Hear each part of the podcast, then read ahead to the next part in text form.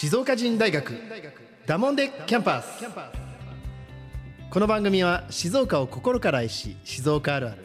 静岡の方言など静岡を舞台に楽しく学べるオンライン大学です。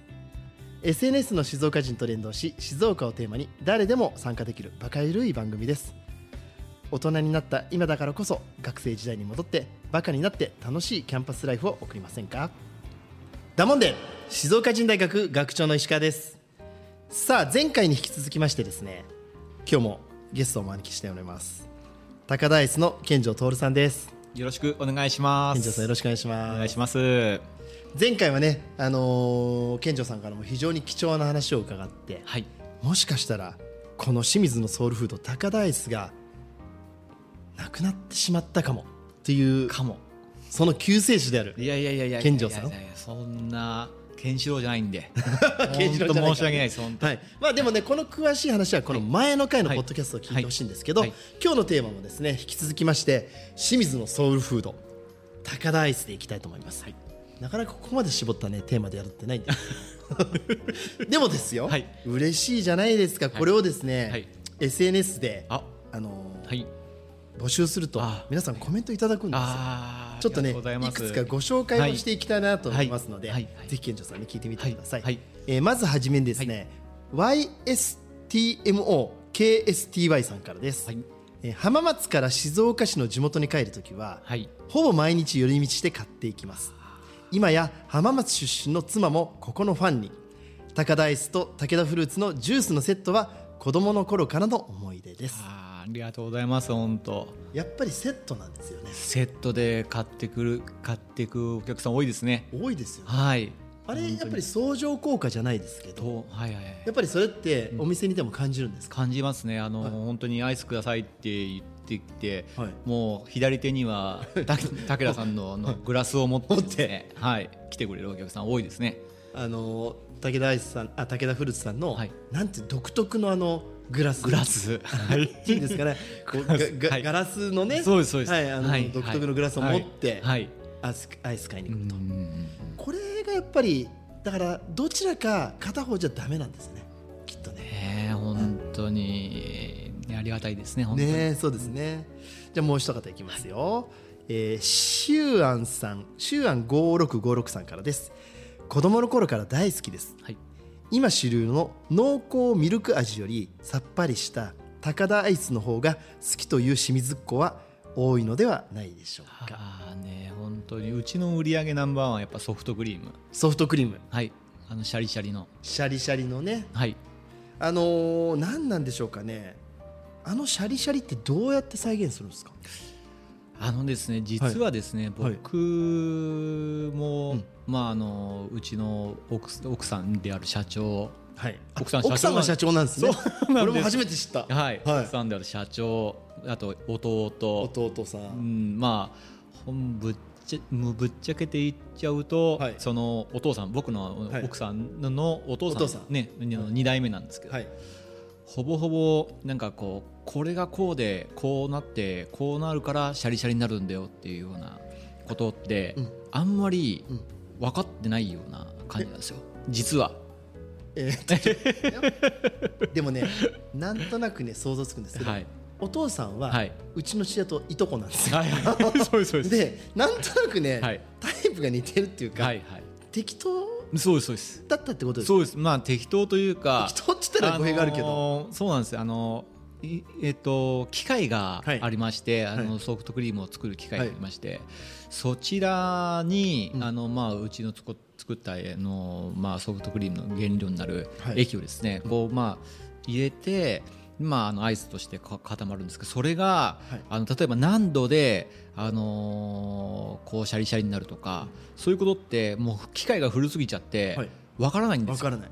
なので、はい。僕らもはっきり例えばこの温度設定でこのあのタイミングでとかそういうところっていうのがなかなかねあの分かりづらい。なのでなので、まあ、どうしてっていうのお客さん結構いるんですけど、はい。そういうと時にはですねこの機械でやるとっていうような感じで。ほほほほみたいな感じで。はい。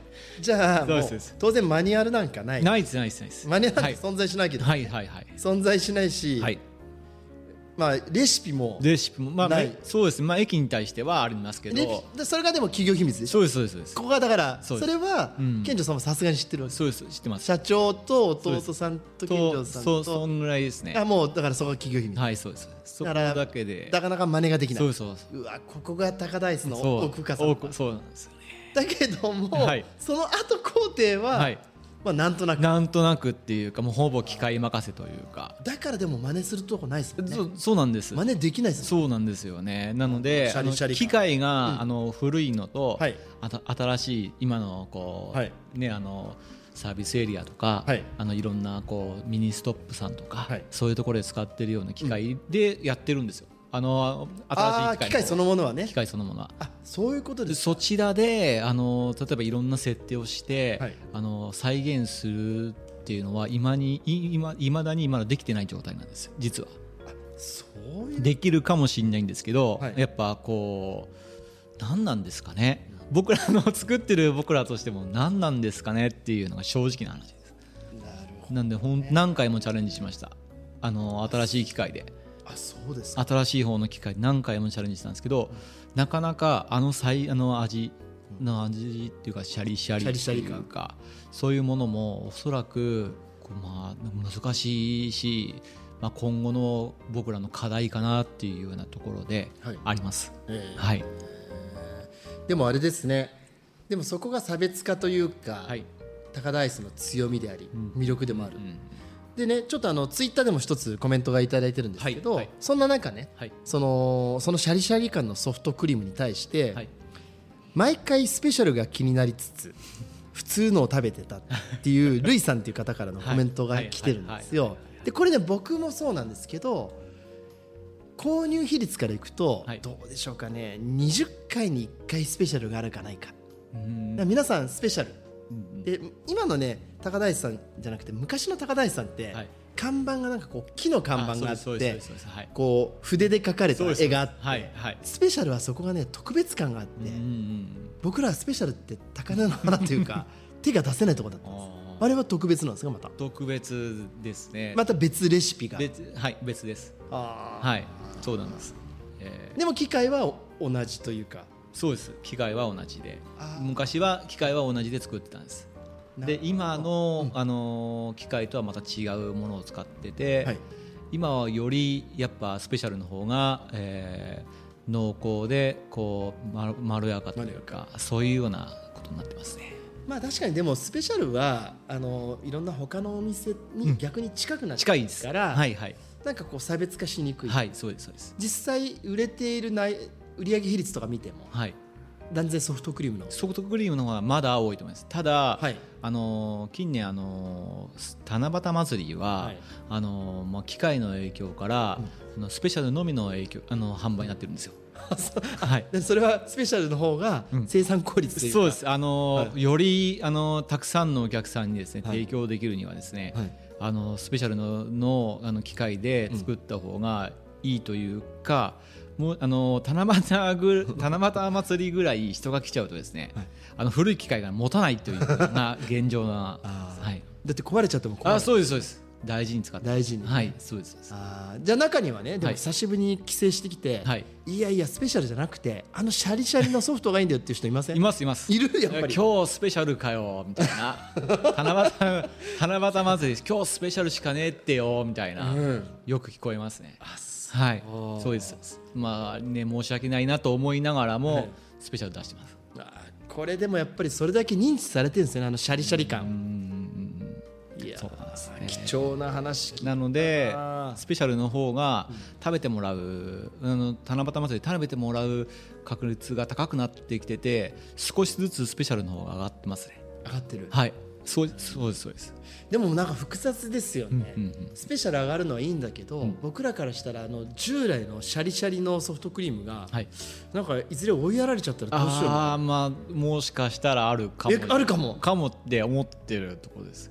う。ん。これなかなか裏話というか貴重な話です。ね本当にあると思います。まあでもね、うんお店開いて60年以上やってたら、はい。まあ、変化はしていかなきゃだから。あの本当に人もねあの変われば、あの人の感覚、まあ、あの食べてもらう人の舌の感覚も変わる変わると思うので、そうですよはい、アップデートしてくると思うんですアップデートって言葉が高ダイスから出ると思わなかったですけどアップデですね。えーすいません。OK です。これね健丈さん。はい2回で僕終わろうとしたんだけど無理でした。まだコメントいただいてあありがとうございますすいません。次,、はい。次で最終回になります。はい。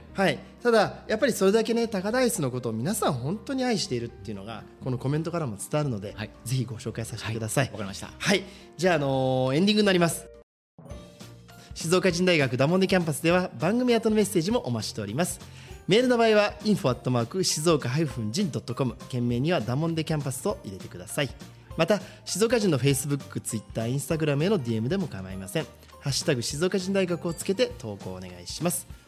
静岡人大学ダモンデキャンパスは誰もが楽しめる大人のオンライン大学です。一緒にダモンデキャンパスを彩りましょう。県庁さん2回目終わりました。どうでしたか？いやー楽しくなってきましたか？なってきましたね。ありがとうございます。来ましたよ、はいはい。なんかもう一次の回ではもう一個なんかネタ出してくれそうですね もしかしたらスペシャルだけになるかもしれないみたいなこと今日ね聞けたし。どうでしょうか。高ダイスも変化してますね。ありがとうございます。アップデートですね。アップデート。ね。アップデート。ありがとうございます。はいありがとうございます、はいじゃあ健長さん2時間もまたよろしくお願いいたします。はい。お願いしますはいそれではまた次回。今日の講義はこれでおしまいだもんで